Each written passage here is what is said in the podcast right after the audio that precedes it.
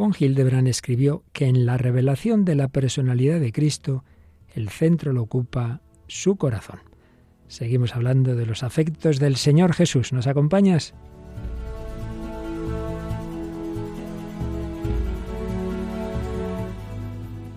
El hombre de hoy y Dios, con el padre Luis Fernando de Prada. Un cordialísimo saludo cuando en Madrid terminamos a nuestra patrona, la Virgen de la Almudena, que bueno, con un nombre u otro es el mismo, es la Madre de Jesús, aquella en cuyas entrañas se formó ese corazón divino y humano, el corazón humano de una persona divina. Seguimos hablando de ese corazón como plenitud de la afectividad a la que todos estamos llamados. El corazón de Cristo, el corazón de María, y el corazón de otra María que se apellida Águila. Hola María, bienvenida aquí en esta noche tan bonita. Hola, ¿qué tal? Un saludo a todos. Bueno, y a nuestra querida Paloma, ¿qué tal Palomita?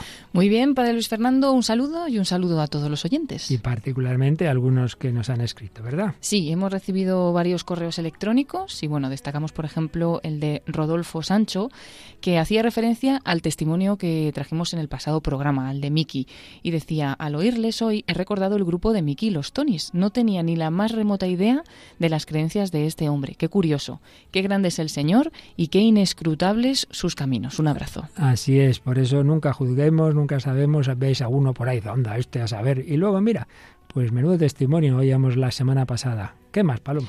Luego Almudena Santi Esteban eh, también nos contesta de nuevo porque había enviado un correo eh, pidiendo información sobre los programas en el podcast y bueno, pues le comentábamos que había unos recopilatorios que le mandaste, ¿no, padre? Y entonces pues nos dice que qué maravilla de recopilatorios acerca de este programa del hombre de hoy y Dios, menudo trabajo de investigación y cuánta dedicación.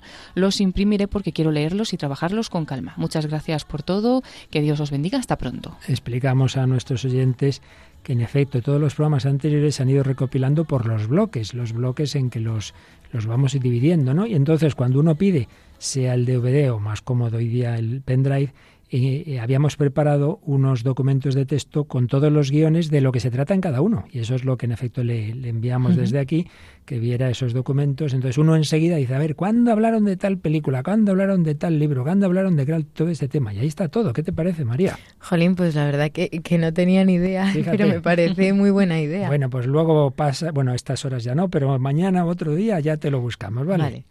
Y luego, sí. hemos rescatado un comentario a través de redes sociales, pues recordando que tenemos esa página de Facebook que podéis encontrar por el nombre del programa, El hombre de hoy y Dios, y por ahí nos escribía Maisa diciéndonos muchas gracias por todo eh, del programa, ¿no? Y sobre todo por la parte psicológica y por todos los mensajes de esperanza. Que Dios les bendiga mucho más.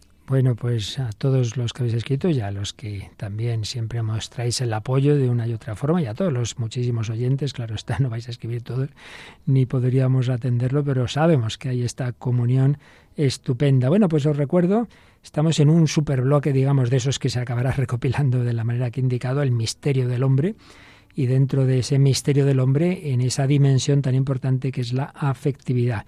Y si siempre empezamos desde muy abajo, desde que dice la, la medicina, la psicología, de todas esas dimensiones que tienen que ver con el mundo afectivo, y hemos ido subiendo y estamos ni más ni menos que acercándonos siempre dentro del misterio al misterio del corazón de Cristo, del afecto, de los afectos, de la afectividad de nuestro Señor Jesucristo. En ello estamos, pero siempre en ese diálogo con la cultura y muchas veces nos llevamos sorpresas como que me trae aquí María una canción famosa de Amaral y que me recuerda mucho una frase evangélica. A ver, a ver, ¿qué canciones? Pues la canción se llama Sin ti no soy nada y como has dicho es del grupo Amaral. Bueno, pues es que hay una frase de Jesús que les dice a los apóstoles y a todos nosotros, sin mí no podéis hacer nada. Realmente, sin quien no somos nada es sin el Señor, ¿verdad? Pero bueno, ya nos dirás tú en este caso qué quiere decir esta canción. Y esto lo ha comprobado pues tantos conversos que viven pensando que les va bien hasta que se dan cuenta que esto se les queda cortísimo, que no hay nada duradero y profundo hasta que lo descubren. Y eso siempre nos gustan estos testimonios. Paloma, hoy nos traes a una mujer que le ha pasado eso. Sí, vamos a conocer el testimonio de la joven Pauline, es francesa y ella descubrió a Jesucristo nada más y nada menos que a través de una también de las secciones de este programa, a través del cine. de unas películas que luego veremos y bueno, cambió totalmente su vida. de nuevo, la providencia hace que aquí encajen todas las piezas porque el día pasado habíamos hablado de la película Jesús de Nazaret, creo que allá también le influyó esta película, pero antes otra muy famosa, muy clásica, de la que vamos no a ver, pero sí a oír alguna escena, ¿verdad, María? Sí, la película de la que estamos hablando es Ben Hur de William Wyler. Una maravilla, un clásico de esos de cuando se hacían en Hollywood películas cristianas. Y bueno, terminaremos pues con la invitación del corazón de Jesús a entrar en él, a entrar en ese corazón, una canción del padre Gonzalo Mazarasa, aunque no interpretada por él, sino por un dúo que se compenetran muy bien y que interpretan muy bien las, las canciones del padre Gonzalo, son Ana Moya y Alfonso. Bueno, pues con esto y lo que vaya surgiendo, bueno, por supuesto, con ese capítulo que nos quedaba y que aún queda algo más del libro La afectividad cristiana de Dietrich von Hildebrand, el capítulo dedicado precisamente al corazón de Cristo. Vamos adelante con la edición 453 del hombre de hoy y Dios.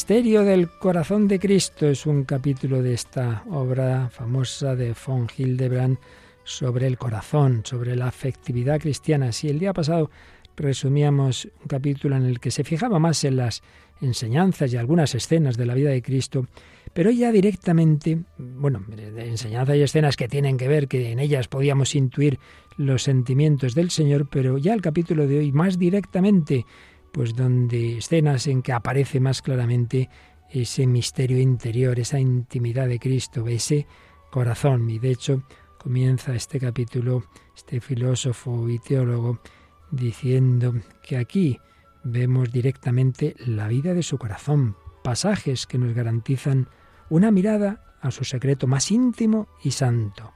Contemplaremos un reflejo de las heridas infligidas a ese corazón por la infidelidad de sus discípulos, así como por la frialdad de Jerusalén y del pueblo escogido, y tendremos el privilegio de adivinar su tierno amor por sus discípulos, su continuo mirar a su supremo sacrificio, sus ansiedades y su soledad.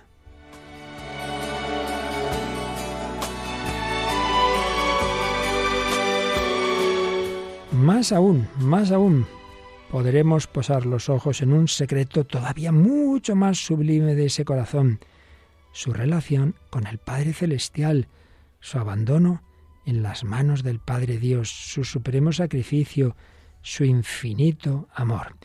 Y es que no lo olvidemos, es un corazón humano, pero un corazón humano unido sustancialmente a la segunda persona de la Santísima Trinidad, gran misterio, Dios y hombre, amor divino, amor humano, amor humano racional espiritual y amor humano sensible, todas las dimensiones de Dios, todas las dimensiones del hombre perfecto. Bueno, pues, ¿qué escenas nos recuerda eh, von Hildebrand donde podemos un poquito asomarnos a ese misterio del corazón de Cristo?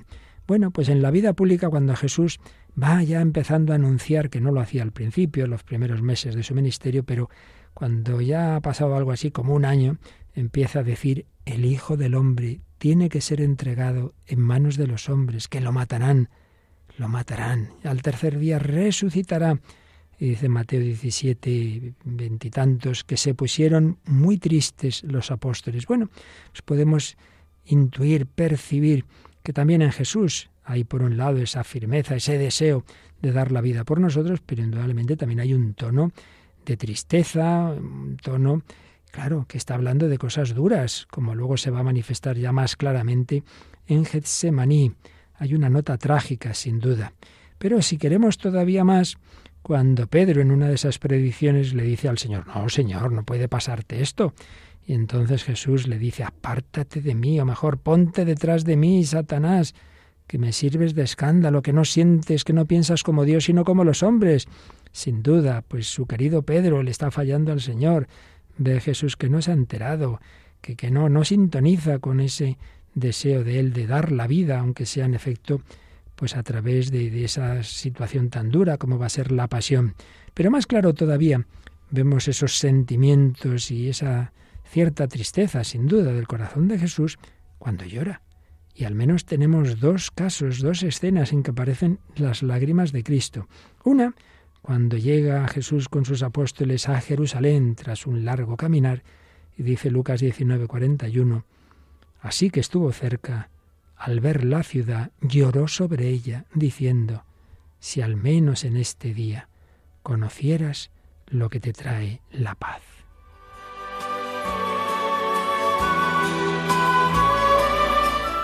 Pues sí, Jesús lloraba viendo su querida capital de su tierra, no nos olvidemos como hombre, pues es un israelita y que como Dios ha venido a salvar a todos los hombres y ve ese rechazo, así en general, evidentemente luego muchas personas que lo acogerían, pero, pero de una manera pública, oficial, Jerusalén lo va a rechazar, como había rechazado a tantos profetas, y por eso Jerusalén, Jerusalén, que matas a los que se te envía, ¿Cuántas veces he querido reunir a tus hijos como una gallina a sus polluelos y no has querido? Al Señor le duele. Jesús llora sobre Jerusalén. Son unas lágrimas, una efusión del corazón de su intimidad. Pero hay una segunda escena, todavía más clara, de las lágrimas de Cristo.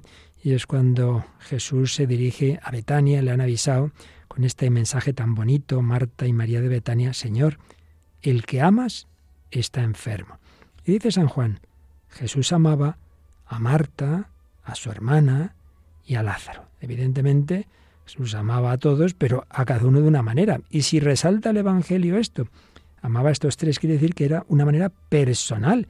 Una cosa es que Dios nos ame a todos y que nos ama como Dios a modo infinito, y otra cosa es que tiene sus matices y sus relaciones personales y peculiares, como podía tener con esta familia, con estos tres hermanos. Y eso permite que se defina a Lázaro, que le digan, las, le llamen las hermanas, el que amas. El que amas está enfermo, tú y yo. Digámosle a Jesús, Señor, el que tú amas. Yo estoy enfermo, necesito que también vengas a curarme, a sanarme, a resucitarme. ¿Quién eres tú? Aquel a quien Jesús ama.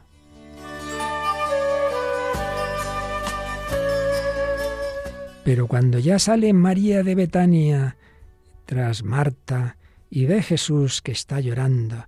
Dice el capítulo 11 de San Juan, viéndola a Jesús llorar a María y que lloraban también los judíos que venían con ella, se conmovió hondamente, se turbó, dos verbos, y dijo, ¿Dónde lo habéis puesto?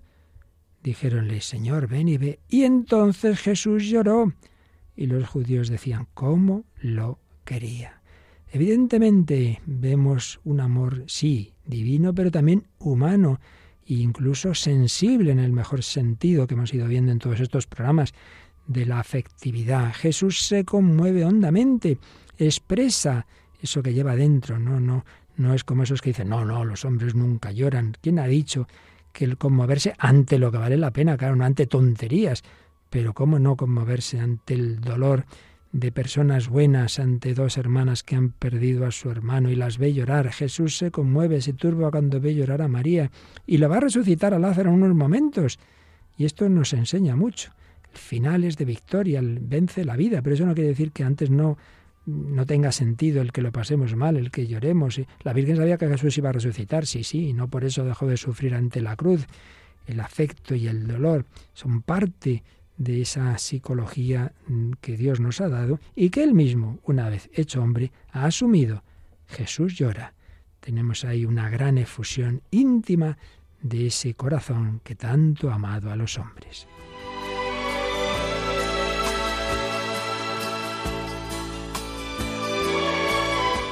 Y cuando de nuevo María de Betania va a una cena en la que está Jesús, y lleva un perfume muy caro. Entonces empieza a ungir a Jesús y Judas protesta. Esto se podía haber vendido y dado a los pobres. No era para los pobres, sino para quedarse con ella, lo sabemos. Pero lo que nos importa es que Jesús le dice esta palabra: déjala. Lo tenía guardado para el día de mi sepultura. Ese detalle de amor, de cariño, de María. Porque pobres siempre los tendréis con vosotros, pero a mí no me tendréis siempre. señala von Hildebrand, que en ese a mí no me tenéis siempre, podemos ver también ese, ese amor impregnado de un saber que no humanamente, no, su vida se acaba, su corazón desamparado, expuesto a toda enemistad, odiado por el mundo, sabiendo que estaba a punto de comenzar una tremenda pasión, lo tenía guardado para el día de mi sepultura. Bueno, y enseguida llega esa cena de intimidad, la última cena. Qué maravilla, cómo empieza eh, esa cena Jesús, según San Lucas 22, 14, con gran deseo, otras traducciones dice, ardientemente he deseado comer esta Pascua con vosotros antes de padecer. Y el capítulo 13 de San Juan comienza diciendo, habiendo Jesús amado a los suyos que estaban en el mundo, los amó hasta el extremo. Bueno, pues en esa última cena vemos muchas efusiones de ese corazón de Jesús, bastantes de ellas tristes. La más triste, uno de vosotros me va a entregar. Uno de vosotros, uno de vosotros. Duele especialmente cuando es alguien cercano, si te ataca una persona que, bueno, ni te va ni te viene, pues ¿qué vamos a hacer? Pero es que es mi amigo íntimo, me ha traicionado. Uno de los doce, pero más aún, y todos vosotros os escandalizaréis esta noche. No, aunque todos caigan, yo no, Señor, dice San Pedro. Pedro, antes de que cante el gallo tres veces, ya me habrás negado. Al Señor le duele la herida causada por la traición de Judas y las negaciones del príncipe de los apóstoles. Sí, y toda esa tristeza ahora ya sí que donde se va a ver descaradamente, tremendamente es un rato después cuando salen del cenáculo a Gesemaní. Es impresionante cómo lo describen los evangelistas. Comenzó a entristecerse y a angustiarse y dice Jesús, mi alma está triste hasta la muerte, es decir, una tristeza mortal. Quedaos aquí, velad conmigo. Cuando uno está muy mal, muy hecho polvo, muy triste o con una depresión, busca estar en compañía de alguien. El Hijo de Dios hecho hombre busca la compañía de Pedro, Santiago y Juan. Es una revelación directa de ese corazón, del estado de su alma. Y, y, también no solo se dirige a los apóstoles, se le dirige al Padre. Padre, todo es posible para ti. Si es posible, pase de mí este cáliz, pero no se haga mi voluntad sino la tuya. La tuya divina, como divina, la, comparte el Hijo de Dios como, como Dios. Pero como hombre, le cuesta, si es posible, pase de mí este cáliz. Mi cuerpo, uy, se revela. Mi corazón está, está herido y por eso tiene ese sudor de sangre.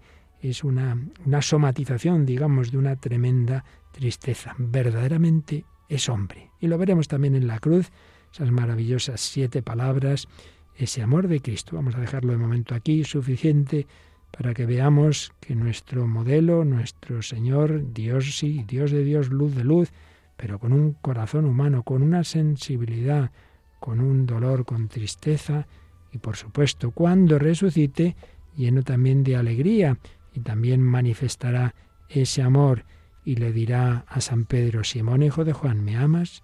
¿Me amas más que estos? El final del último Evangelio, pues de nuevo nos habla del amor. El centro de la sagrada humanidad de Jesucristo lo ocupa su corazón, corazón de Cristo, refugio de los pecadores, delicia de todos los santos, ten misericordia de nosotros.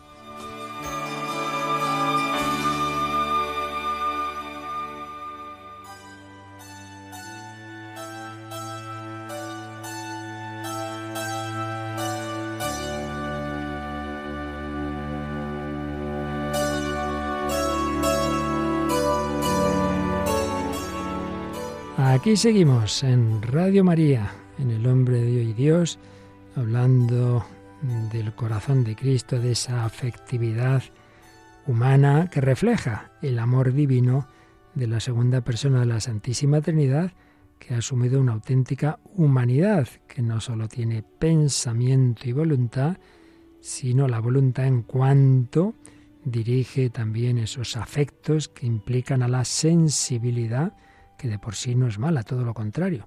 Es bueno el que tengamos sensibilidad, lo hemos visto desde el primer programa que dedicamos a la afectividad. La cuestión está en que no sea sensiblería por cualquier tontería, sino realmente guiada no solo por la razón, sino por el Espíritu Santo y en el caso de Cristo, pues gobernada por una persona divina, pero no el nuestro, pues siendo dejándonos transformar progresivamente por el Espíritu Santo que quiere ir configurando nuestro corazón a imagen del de Cristo. Sin Él realmente no somos nada.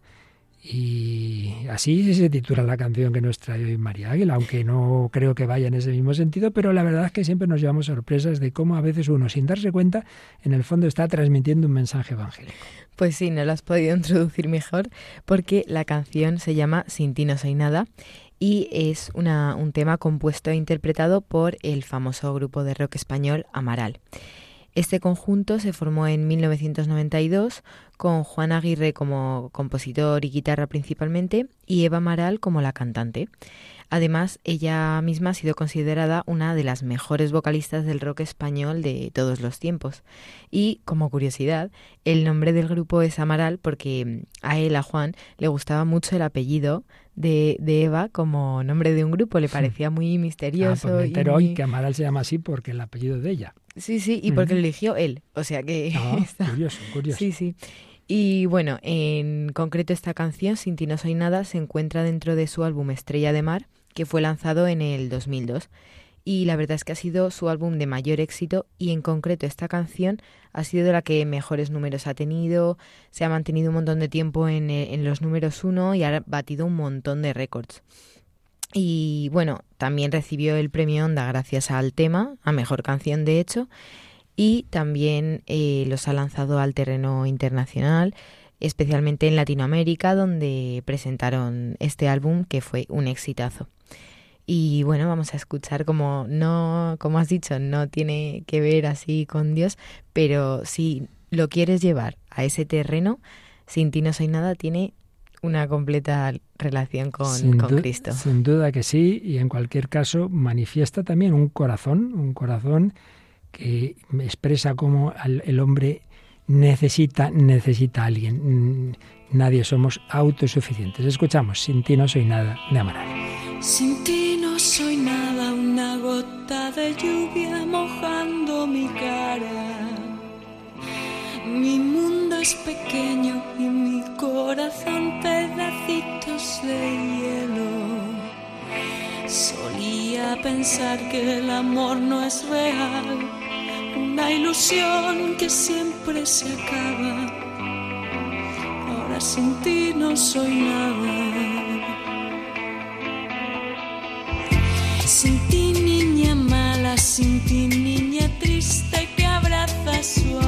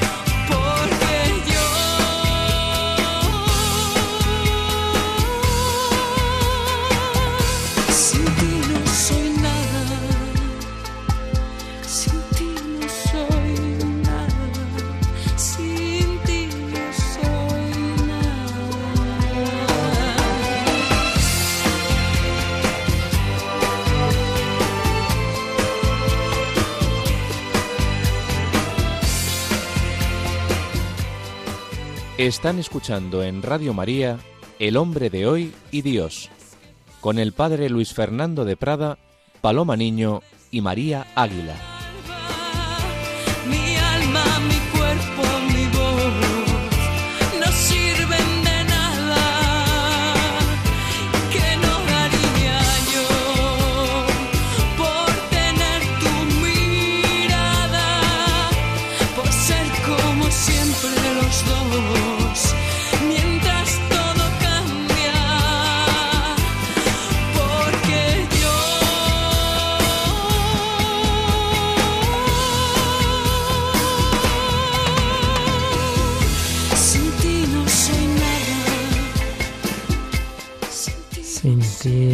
No soy nada, con esta magnífica voz de Eva Amaral. Pues sí, sí, yo aquí subrayo muchas cosas porque como bien dices María, una cosa es la intención con la que se escriba algo que parece ser pues como que esta chica dice sin ese chico con el que yo estaba tal, pero mm, yo aquí veo mucho más trasfondo. ¿Tú en qué te has fijado? Pues sí, yo me he fijado, sin ir más lejos, en lo primerito que dice, mi corazón son pedacitos de hielo sin ti. Y justo que estábamos hablando de ese corazón de Dios, pues claro que sin Él nuestro corazón realmente no ama de verdad. De hecho, luego dice, solía pensar que el amor no es real.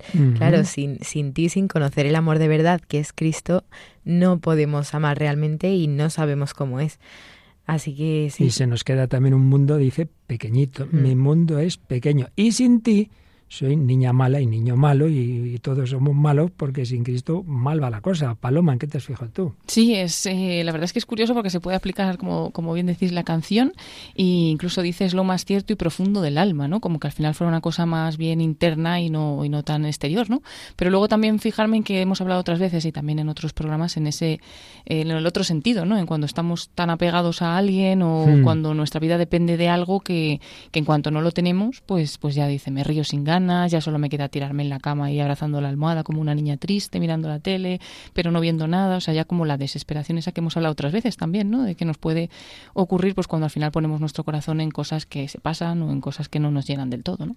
Estamos hechos para el amor infinito, como nos decía María, para el amor hecho carne, pero infinito. Y si uno no lo tiene, pues en efecto hace absolutos de lo relativo y acaba decepcionándose, acaba viendo, pues sí, que mejor es estar, bueno, depende de quién, con este que con nadie, a veces es mejor solo que mal acompañado, pero en fin, en cualquier caso, en un caso o en otro, todos necesitamos, en último término, el encuentro con el amor infinito. Y sin él, las noches de juerga se vuelven amargas también, es otro detalle. Y me río sin ganas. Y esto yo lo he oído a personas que dicen, sí, yo voy con sonrisa pintada en la cara. Si yo pongo esta carita, pero en el fondo estoy mal.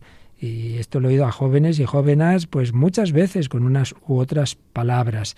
Sin ti, sin Cristo, no sin nada. ¿Qué no daría yo por tener tu mirada? Bueno, pues precisamente en la película de la que ahora vamos a hablar a raíz del testimonio que nos cuenta Paloma, aparece la mirada de Cristo y esa mirada de Cristo en la famosa película Benur, que, que aparece de espaldas, y, pero se ve que está transformando a las personas y eso sigue ocurriendo hoy día. Cuéntanos, Paloma. Sí, pues vamos a conocer hoy el testimonio de Pauline, esta joven francesa que, bueno, como decíamos, pues descubrió a Jesucristo a través del cine y este testimonio lo dio en 2019 en un canal católico francés. Y bueno, ahí Pauline explica que como niña y adolescente, pues su forma de pensar iba con los tiempos. Dice, era fruto de mi época. El mundo me decía que todo era fruto del que en última instancia nada tenía realmente sentido, ¿no? Y me decían, pues solo tienes una vida, aprovechala, ¿no? Ella asumió esa visión de las cosas como una especie de enseñanza que tenía que aprender y, y traducir en su vida, y así lo hizo, ¿no? Lo llevó a su vida cotidiana. Y dice, hice lo que quise, hice tonterías. Alguna de esas tonterías la llevaron hasta incluso a la comisaría. Dice que a nada decía que no y que lo probaba todo hasta el final. Vamos a escuchar a Polina, si podemos escuchar su voz, aunque enseguida la traducimos, pues como nos cuenta un poco que todo esto al final le llevó a caer en un gran vacío. Je suis allée tellement loin que ça m'a mis aussi dans des états de vide profond, des états de, de mal profond, où euh, du coup j'avais euh, née en moi une, une recherche, en fait un vide tellement creusé, un mal euh, vraiment profond qui me disait Bueno, vamos traduciendo. Ella pues dice que todo esto de hacer todo hasta el final, de probarlo todo, pues eh, hasta lo profundo, pues que tuvo sus consecuencias. Dice que caí en un estado de un vacío profundo, un mal profundo. De ahí nació en mí una búsqueda, porque mi vacío y mi mal eran tan profundos que me dije, tiene que haber algo más. Pero ¿qué podía ser? Dios, Jesús, yo no sabía lo que era eso, porque no conocía nada. Pero en todo caso me sentía impulsada a conocer ese algo más, ese algo más que tenía que haber para salir un poco del vacío en el que se encontraba. Dice que entonces, también nos lo contaba ahí en ese audio, conoció al que ahora es su marido, que se llama John, que le abrió un mundo nuevo, donde entraba en juego la reflexión y no huir hacia adelante, hacia adelante, sin pensar mucho las cosas, y encontró ese nuevo mundo en el que realmente tenía un papel la reflexión. Dice que su marido le hablaba de filosofía de pensar las cosas, de hablar de uno mismo, de cosas interesantes, dice cosas que yo nunca había hecho porque yo estaba en lo de haz lo que quieras y no sabía ni que se podía pensar, o sea que ni siquiera sabía que se podía parar a pensar, a, cambiar un poco su comportamiento y no hacer simplemente pues lo que le habían dicho, ¿no? que tenía que probarlo todo. Y bueno, pues eh, Pauline y Jen, su marido actual, son muy aficionados al cine y en particular les gustan mucho las películas de romanos. Así que un día se pusieron a ver la película Ben-Hur, esta película de 1959, ganadora aquel año de 11 Oscar, y le llamó la atención la célebre escena del encuentro de Ben-Hur con Jesucristo, a quien pues en ese momento en la película no se le ve el rostro, ni siquiera dice ni una sola palabra, pero da de beber a Charlotte Heston y frena a un soldado solo con su presencia, ¿no? Y dice Pauline, encontré muy hermosa esa imagen y como soy una chica y a veces las chicas nos enamoramos de los personajes de las películas, comenta sonriendo, pues me enamoré un poco de ese personaje tan misterioso que además en la película ni siquiera habla. Y entonces le pregunté a mi marido que quién era, me dijo Jesús, y yo le pregunté, ¿y quién es Jesús?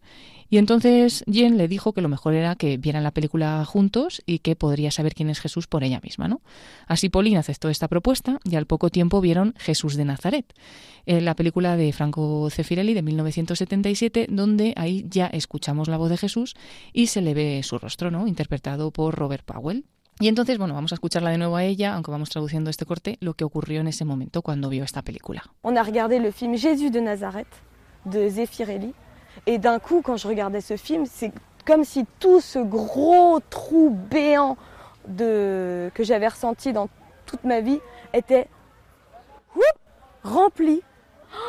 À la fin du film, j'ai dit j'aime Jésus. OK. Là, j'ai découvert quelque chose qui euh, qui donne du sens à, à toute ma vie, tout ce que j'ai toujours cherché.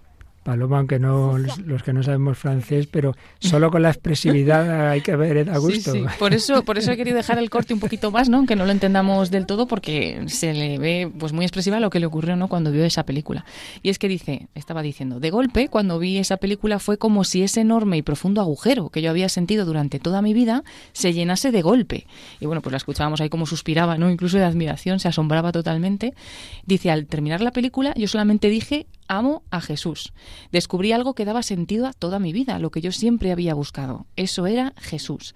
Ahora estaba dispuesta a seguir el bien. Él tenía la autoridad. Él podía decirme no hagas caso a esto porque me duele. Y entonces comprendí que por eso no se puede hacer el mal, porque le duele a Dios. Me enamoré totalmente de él y cuando se ama a alguien no se le quiere hacer daño sino agradarle en mi relación con Jesús dice quería agradarle, quería que él fuese feliz y hacerle feliz a él era también a la vez feliz yo, ¿no? Era el sueño que yo tenía, encontrar un día el bien y realmente lo encontré en Jesús. Él me amaría, me diría por qué no actuar mal, me diría de dónde vengo, me explicaría que tengo un alma, que sea el más importante, que soy algo más que un cuerpo que hay que llenar de drogas, de comida, de diversiones. No, no solamente soy un cuerpo, tengo un alma que espera algo más que todo eso. Y concluye este testimonio con, pues con, con esa efusividad que le escuchábamos diciendo, el sueño de mi vida era encontrar el sentido de mi vida y lo encontré cuando encontré a Jesús. ¿Y de qué manera? ¿no? En la película de Franco Cefirelli. Madre mía, y además, como siempre nos pasa, yo estoy asombrado porque la semana pasada hablábamos de Jesús de Nazaret y acabamos de escuchar esta canción de esta mujer que se siente vacía, las noches de juergas vuelven amargas, me río sin ganas, con una sonrisa pintada en la cara, como esta chica que tenía ese vacío y de repente el vacío se llenó. Bueno, aquí tengo yo un montón de notas. A ver, empezamos a empezar por, por esta jovencita, la más joven de la misa. María, ¿en qué te has fijado tú? Pues yo sigo en el tema de que estamos hablando del amor de Cristo y es como por medio del, del, amor humano, del amor de una persona, en este caso del que luego fue su marido, mm. Jesús nos introduce hacia su amor. O sea, nos va llevando hacia ese amor y que es inexplicable del amor del Padre por medio de, de gente, de personas que nos ponen en el camino. E igual nos lleva a descubrirlo pues por medio de películas. Por ejemplo es que nos pone siempre cosas al alcance de nuestra mano para, para llegar a él. Y es que me parece siempre tan impresionante y tan bonito. Sí sí sí. El otro día también leí en un artículo que tiene muchos años pero me pareció precioso. Dice cuando ves sonreír por ejemplo a ti te veo sonreír Dice, no piensa uno, dice, se fija primero en los músculos, mira, está usando no sé cuántos músculos, luego ya reflexionas y dices, claro, es que está alegre la persona, hombre, no, no, directamente ves la alegría de la persona humana, ¿no? Entonces ponía el ejemplo y decía, bueno, cuando una persona está llena de Dios, al ver el mundo, al ver la belleza, la creación, eh, esto, lo otro, no es que ahí están las cosas y luego piensas, ah, las ha hecho Dios, sino que en el fondo estás viendo la sonrisa de Dios en las cosas. Digo, hola, qué bonito, qué bien expresado. ¿Qué te parece, Paloma? Bueno, impresionante todo, ¿no? Pero bueno, por decir también algo, es curioso que le llama la atención la figura de Jesús en la película de Benur cuando ni siquiera le ve, ¿verdad? porque está de espaldas, no le ve la cara, no le escucha hablar nada ni decir una frase que a lo mejor pues dice vaya frase o algo, ¿no? Es que ni siquiera, solamente con la presencia que no es ni Jesús, es un actor que está interpretando a Jesús, ¿no? O luego en la película de, de Franco Cefirelli. Entonces ver también la fuerza que tiene la figura de Jesús que nos llama la atención o nos interpela aún ni siquiera ni viéndole y ni siendo él, o sea, siendo una interpretación de él. Me acordaba también cuando estuve yo en Calcuta, que como he tenido pues esa mm. alegría de poder estar allí. Dos veces, ¿no? Dos veces, pero sobre todo la primera vez, porque a lo mejor es la primera y te impacta más, mm, aunque Madre Teresa pues ya eh, falleció, allí solamente están sus restos, tú sientes en Calcuta que está la Madre Teresa, o sea, sientes como su presencia, esa fuerza, ese algo que tenía, lo, notas, ¿no? Pues también así Jesús, aunque sea a través de una pantalla y ni siquiera es él, es un, es un actor, ¿no? Y luego también ver cuando, dice que no sabía ni que se podía pensar, porque es que es un poco a lo que nos ha llevado el mundo actual, es que nos ha llevado a correr, a hacer mil cosas, a no poder parar en ningún momento para no pensar.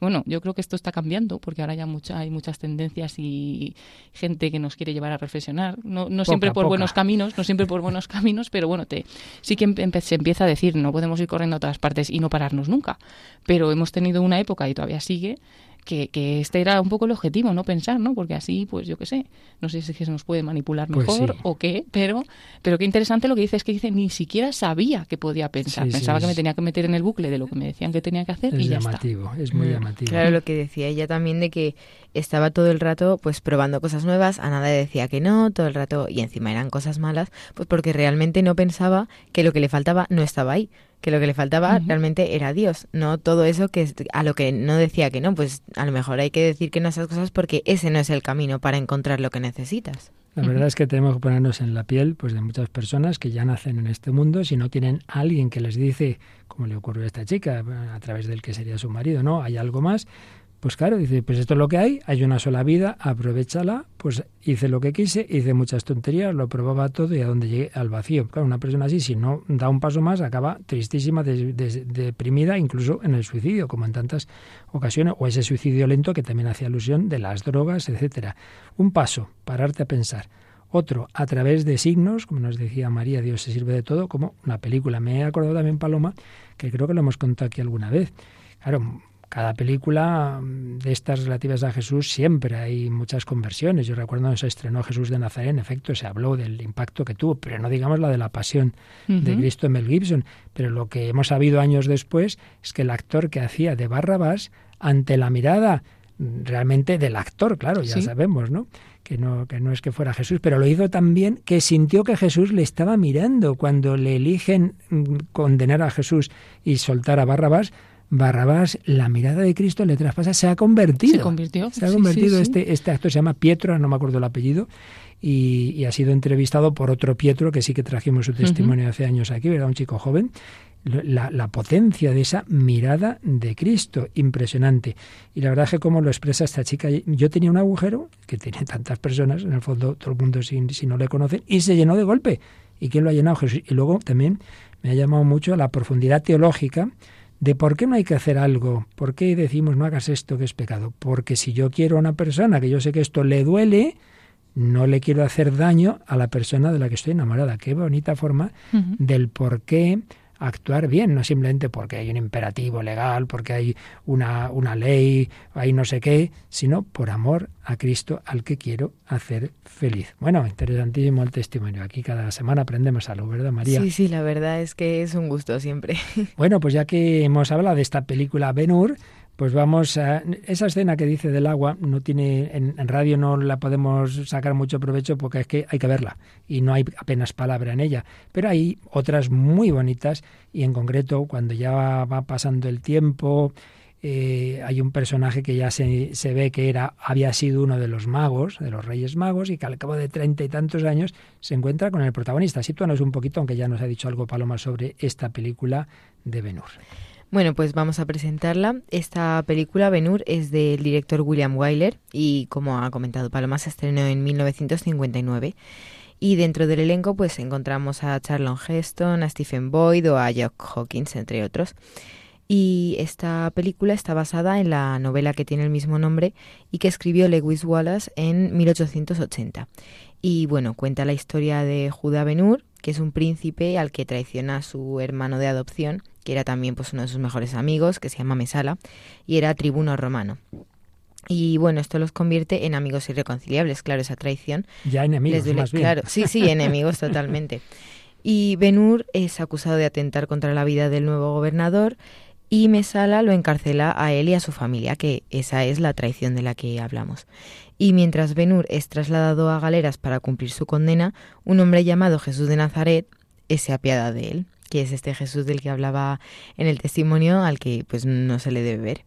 Y esta, esta película la verdad es que es muy buena y recibió muchísimos premios, entre ellos también, como hemos comentado, los 11 Oscars, incluyendo a Mejor Película, Mejor Director, Actor, y también tres Globos de Oro, que incluyen de nuevo a Mejor Película, así como el premio BAFTA a, a la misma categoría. Qué bien, pues es curioso que en efecto Jesús aparece de una manera muy, muy, muy pequeñita, muy discreta, muy, pues eso, sin palabras.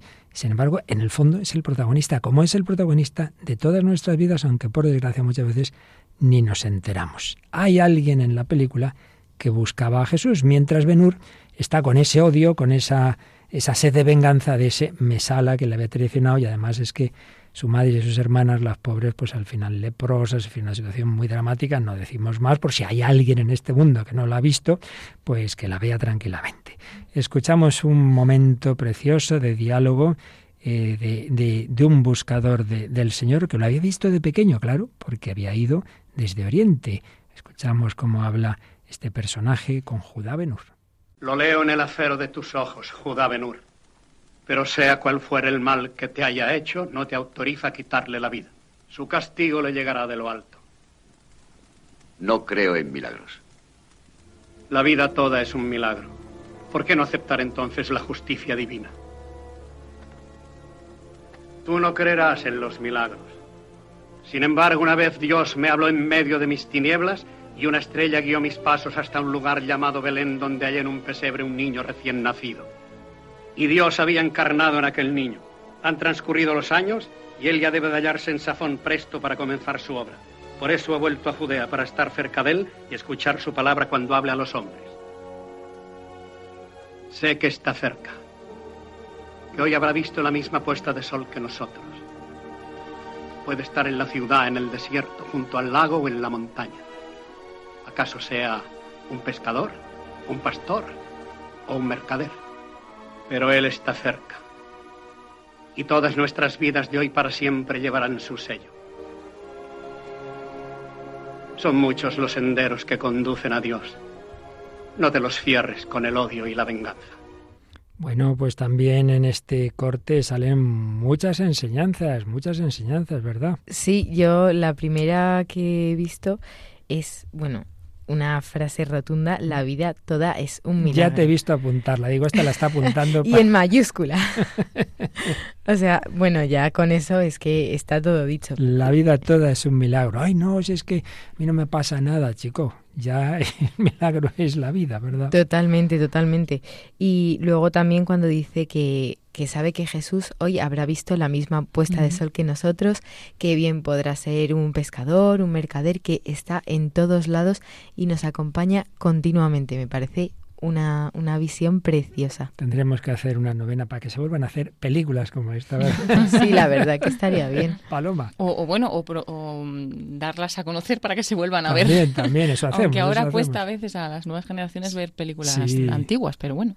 Y yo, bueno, tengo subrayada la misma frase, la vida toda es un milagro, pero también un poco el final, porque él intenta explicarle que, que, Jesús, o sea, que Dios está ahí, que, que bueno, que él lo, vio, ¿no? Cuando siguió esa estrella, pero le dices, son muchos los caminos a Dios, no te cierres por la venganza, por la ira, pues como está enfadado con su amigo, pues le, le dice que no se cierre, pero que son muchos los caminos, ¿no? Que todos pueden llegar a él fundamental, son muchos los caminos y habrá oyentes que nos digan, ay, a mí me gustaría que me pasara como esa chica que han contado, pues yo no conozco a Cristo. Pues eso, búscalo, búscalo.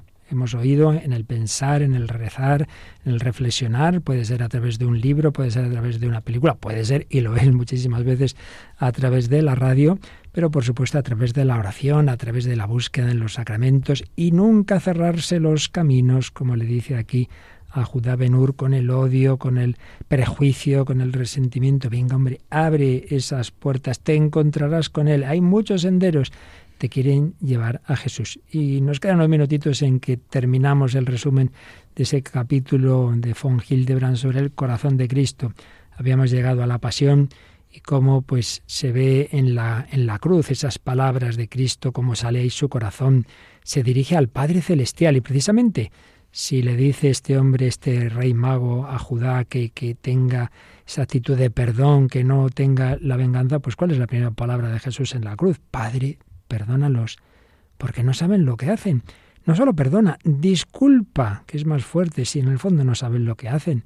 Bueno, pues cuánto nos cuesta a nosotros hacer eso. Enseguida, no, lo ha hecho porque ha querido, pues es su culpa y que lo pague y tal.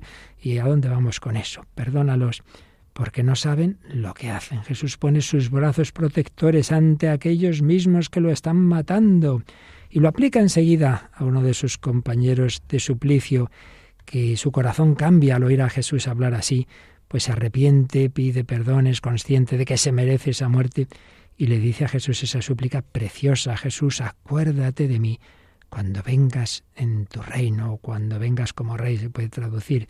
Y respuesta de Cristo, hoy estarás conmigo en el paraíso, conmigo. El paraíso es estar con Cristo, hoy estarás ya conmigo en el paraíso. La misericordia, la misericordia que intercede ante el Padre, la misericordia que da ese perdón total y absoluto en unos momentos, una vida perdida, una vida destruida en crímenes, en delitos diversos que terminan la pena de muerte, hoy estarás conmigo en el paraíso. Pero ese Jesús mira hacia abajo y está su discípulo amado y su madre. ¿Qué sentimientos no habría al decir, mujer, ahí tienes a tu hijo y luego al hijo ahí tienes a tu madre? No es simplemente un tú cuida de mi madre, sino que nos la está dando a nosotros. Juan es modelo del discípulo.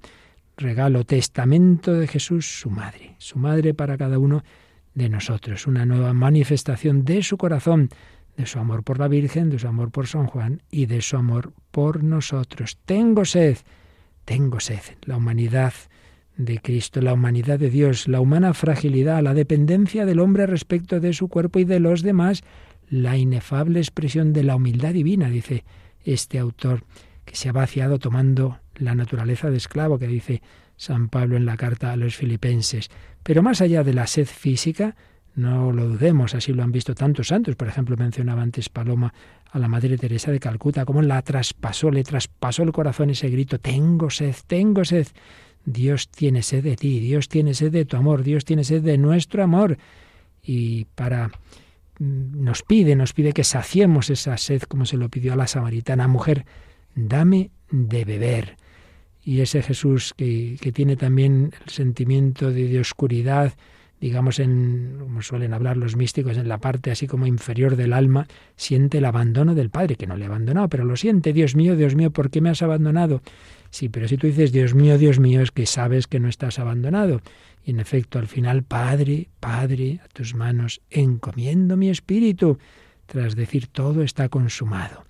Pues qué corazón, qué afectividad, que luego resucita ese corazón que va a dejar de latir en, tras, tras morir y tras ser traspasado por la lanza, volverá a latir para siempre y le dirá a María Magdalena, cuando busca llorando de nuevo lágrimas, de, en este caso de María, buscando a Jesús, pensando que se han llevado, que han robado el cadáver, y no lo reconocen aquel jardinero. Y basta que Jesús diga, la, la llame por su nombre, María. En esa palabra siente María el corazón de Jesús, mi maestro, Rabuní, y, es que vamos, feliz como cambia su tristeza en alegría. Tranquila, tranquila, que no me voy todavía. Suba mi Padre vuestro Padre, pero de momento me quedo y vete a decir a mis hermanos esto, mi Padre y vuestro Padre. Y como decía antes, tenemos esa última escena preciosa en San Juan con San Pedro, Jesús con San Pedro, Simón hijo de Juan, ¿me amas? ¿Me amas más que estos? Sí, Jesús que de por sí como Dios no necesitaría de nuestro amor, lo busca, lo busca. Pide ser amado, porque nos ama con amor de amistad y el verdadero amor de amistad, como el amor de enamoramiento, siempre pide la correspondencia. Bueno, pues ese venid a mí es lo que nos dice Jesús también en el Evangelio, venid a mí los que estáis cansados y agobiados y yo os aliviaré. Él nos pide darle de beber, pero él a su vez nos dice que nuestra sed solo será saciada por él, como descubrió Paulín cuando vio que su inmenso vacío se llenaba en Jesús, en el corazón de Jesús. Pues oímos cantar estas palabras de Jesús a Ana y Alfonso en una canción compuesta por el padre Gonzalo Mazarras. Venid a mí, los que estáis cansados. Venid a mí, los que os encontráis agobiados.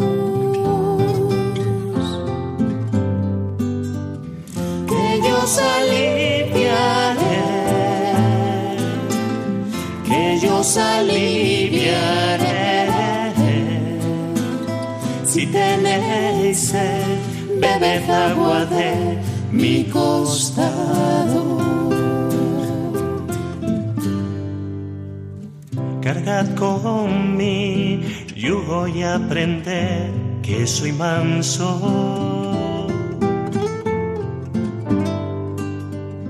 de corazón y humilde en la cruz clavado.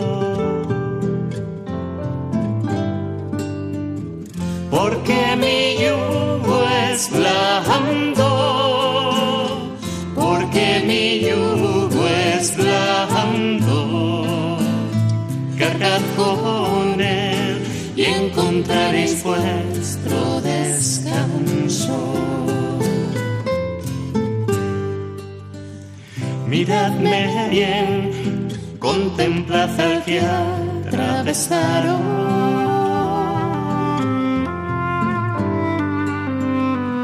Rotos los pies y heridas de amor, las manos.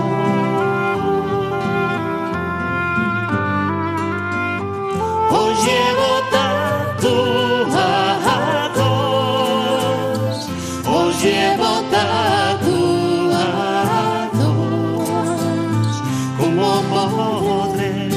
después de esto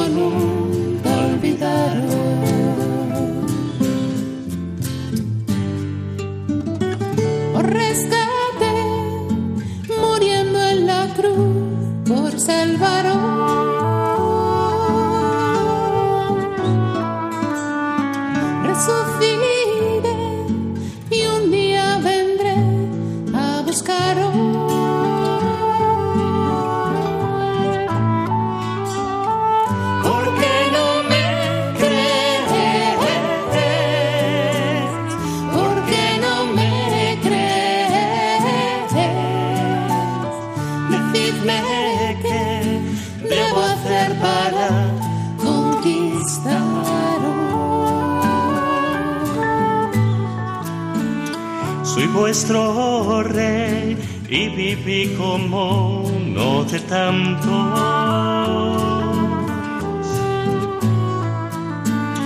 Vine a servir y os lavé los pies como esclavo.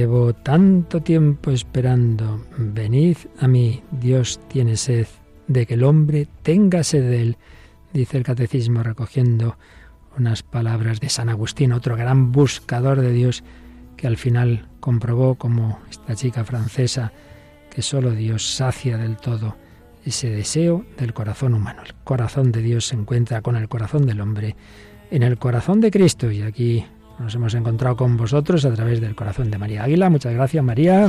Muchas gracias a vosotros, un placer como siempre y también de estar con los oyentes. Claro que sí, de Paloma Niño, que nos recuerda que ahora llega Super Música, ¿verdad? Sí, tenemos el programa Música de Dios que ya está preparado el padre Eusebio Guindano. Y recordamos también el contacto con nosotros, los caminos. Esperamos vuestros comentarios o sugerencias en el correo el hombre de hoy y Dios arroba radiomaria.es y también a través de nuestra página de Facebook por el mismo nombre del programa. Pues ahí tenéis una publicación por cada uno de estos espacios, además de que compartimos también los podcasts y esperamos pues que nos digáis también vuestros mensajes. Como antes hemos recordado, a raíz de un correo quien quiera todos los recopilatorios anteriores con esos índices, pues que, llame a nuestro teléfono atención al oyente o, entre en nuestra página web en pedidos de programas. El teléfono es 91 822 8010 y en no sé si en uno en dos, no lo sé, pendrives, os va todo, os van 11 años de 453 con este programa y con esos índices muy completitos que son muy útiles para catequesis, clases de religión o simplemente para formarse cada uno y descubrir la presencia de Dios en todo, la sonrisa de Dios que te ama y que espera tu correspondencia. Hasta el próximo programa, si Él quiere.